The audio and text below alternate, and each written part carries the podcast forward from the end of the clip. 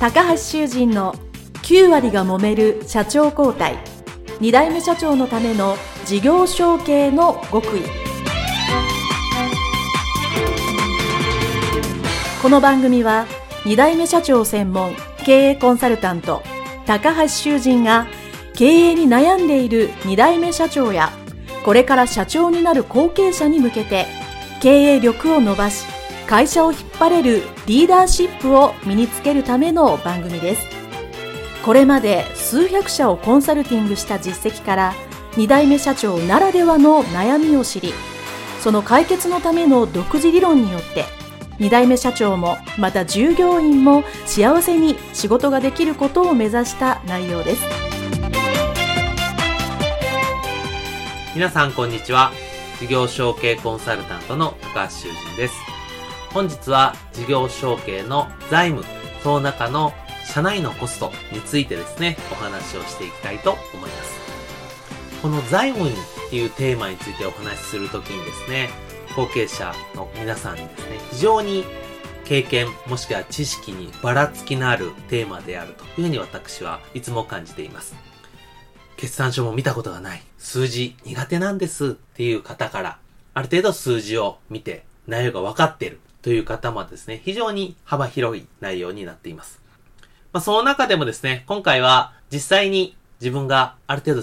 財務として責任を持った時、いよいよ社長になる手前とか、社長になってからですね、その時の財務、特にコストについてどう考えるべきか、何をするべきかということについてお話をしていきたいと思います。まあ、事業承継前後のお話になるかと思います。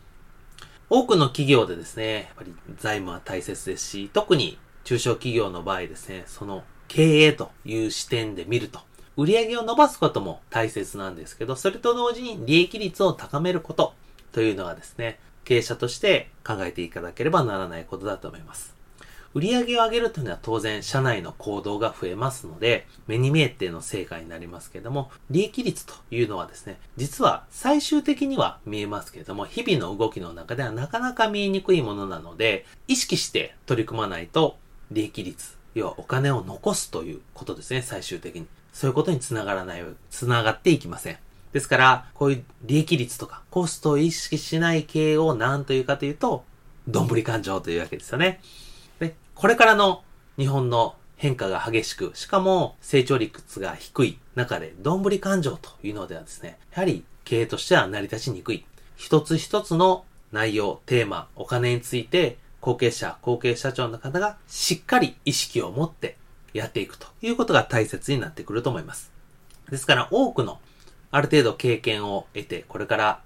代替わりをしようという後継者、後継社長の方はですね、やはりこの利益率、要はお金をどこに使うのかというのですね、非常に意識が向く、一時期非常にそこに意識が向く時があります。私もかつてありました。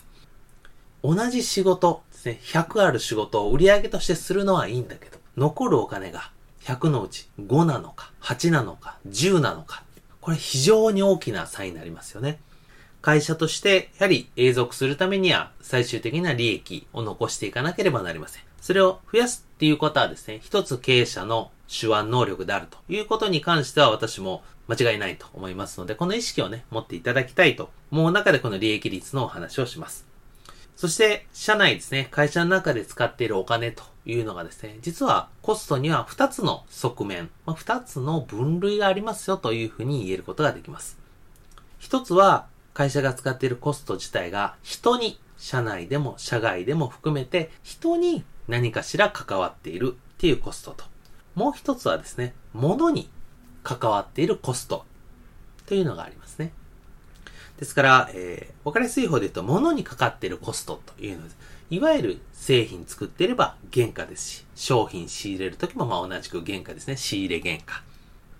あとはいわゆる固定費で関わっているものですね。えー、家賃であったり、水道光熱費であったり、通信費であったり、えー、その他、なんでしょうね、日々使う消耗品とか備品とか、いわゆるその物に関わっていること、そういうコストがあります。で、もう一つはですね、当然人に関わることですから、いわゆる社内の社員さんとかアルバイトパートさんに払う人件費っていうのもありますし、あと社外でもですね、やっぱり人のつながりを促すための費用、コストっていうのはありますね。まあ、それが業界の団体の参加費であったり、交際費であったり、えー、ね、そういう人に関わるコストというのがあると思います。この二つの側面をですね、まず知っておいた上で、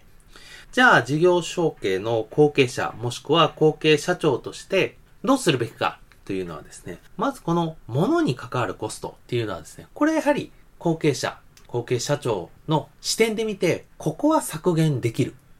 ていうところはですね、や、どんどんやっていけばいいと思います。えー、商品のね、製品の原価低減というのは、これは永遠のテーマなので、低減ができると。まあ、当然最終製品のね、品質は維持したまま下げれるというのであれば、これは非常にいいことなので、それはですね、え、まあ、これはお一人ではできないので、製造現場のね、えー、担当者の一緒の方と一緒にやるということで、提言を進めるというのは大切だと思います。あと、いわゆる一般的なね、コスト、さっき言った家賃ですね、賃料であったり、水道光熱費であったり、消耗品であったり、まあそういういわゆるですね、えー、物に関わる費用とか、まあ一般的にはまあ固定費というような部類ですよね。まあそれを下げるというのはですね、これどんどんやっていけばいいと思うんですね。特に最近はそういう固定費を下げる、えー、サービスであったりもしくは代替するものっていうのはたくさんありますね。特に、まあ、通信費みたいなのはですね、日進月歩でどんどん下がってき、えー、てますし、えー、光熱費もそうですよね。今も下げるいろんなものが、えー、たくさんあります。私もですね、直接ではないですけども、えー、そういうコストを削減するコンサルさんっていうのはね、私も指令でたくさんいますので、えー、そういうものですね、うまく活用して、えー、日常のね、パッと見は、従業員さん、社員さんの動きとしては大きくは変わらないんだけど、でも、削減ですね。非常に削減効率が高いというのをぜひ物のコストとしてやっていただきたいと思います。ただし、この時気をつけるのはですね、今の仕事の流れから大きく変えるようなものの削減っていうのはですね、あまり良くないですね。さらにそれが意外に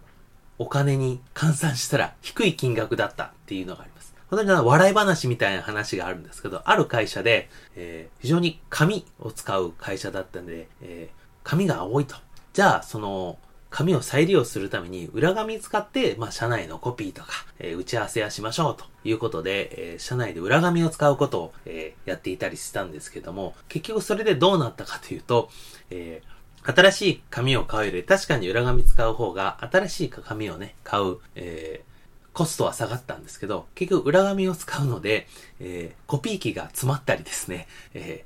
それを考える時間、修理したりする時間が増えまして、えー、結局効率的に良くないというような笑い話みたいな内容もあるので、ぜひそのあたりはですね、えー、気をつけていただきたいと思います。あくまでも今と同じ内容で下げれるというのが大前提ですね。あとですね、人に関わるコストに関しては、えー、社内の従業員さんにかかる費用というのはですね、これは基本的には変えたり減らしたりとするのはですね、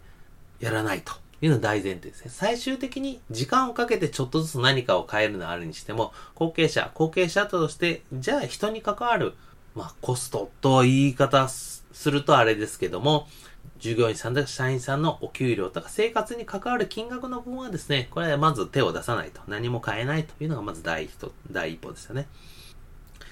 で、もう一つですね、えー、社外の人に関わるコスト。いろんなね、業界の協会とか、いろんなところに関わるコストであったり、えー、交際費ですね、人の付き合いであったりというのは当然あろうかと思うんですね。で、これもやはり、えー、当然仕事を生むためにはですね、これ人と人とのつながりです。これはもう人間がですね、仕事をしている以上、人間とロボットで仕事をするわけではないので、必ず最終的にお客様であったり、その仕入れ先であったりする全部人ですので、人と人とのつながりを大切にするために派生する費用っていうのはね、めちゃくちゃ大切だと私は考えています。まあ、ただしですね、それが本当に最終的に会社の利益、費用を生むかというのをですね、やはり現経営者、まあ先代経営者と後継者の考えっていうのは絶対違いますから、ここをうまくすり合わせる必要があると思うんですね。で、えー、長年やっぱり付き合いがあるところをですね、いきなり変えたり切ったりするっていうのも、これも良くないので、それをどうするかと、こう付き合いをね、どれ、この会社は残す、この会社は将来的にはなくすとかっていうのをちゃんと話し合っておくというのがですね、事業承継の経営者と後継者の話し合いの中で、私はよくしますけど、そこが重要なんですね。やっぱりこれもやっぱり人に関わるものっていうのはお金ではなくて感情が乗ってますので、そこがこじれると事業承継うまくいきません。なので、えー、その人に関わるコストっていうのは非常に、うん、繊細な問題も含んでいるので、でそのあたりね、経営者と後継者と話し合う。でそういう場を持っていただきたいなと思っております。はいそれでは今回ですね、事業承継の財務の社内のコスト、その扱いについてですね、概要をお話ししました。どうもありがとうございました。失礼します。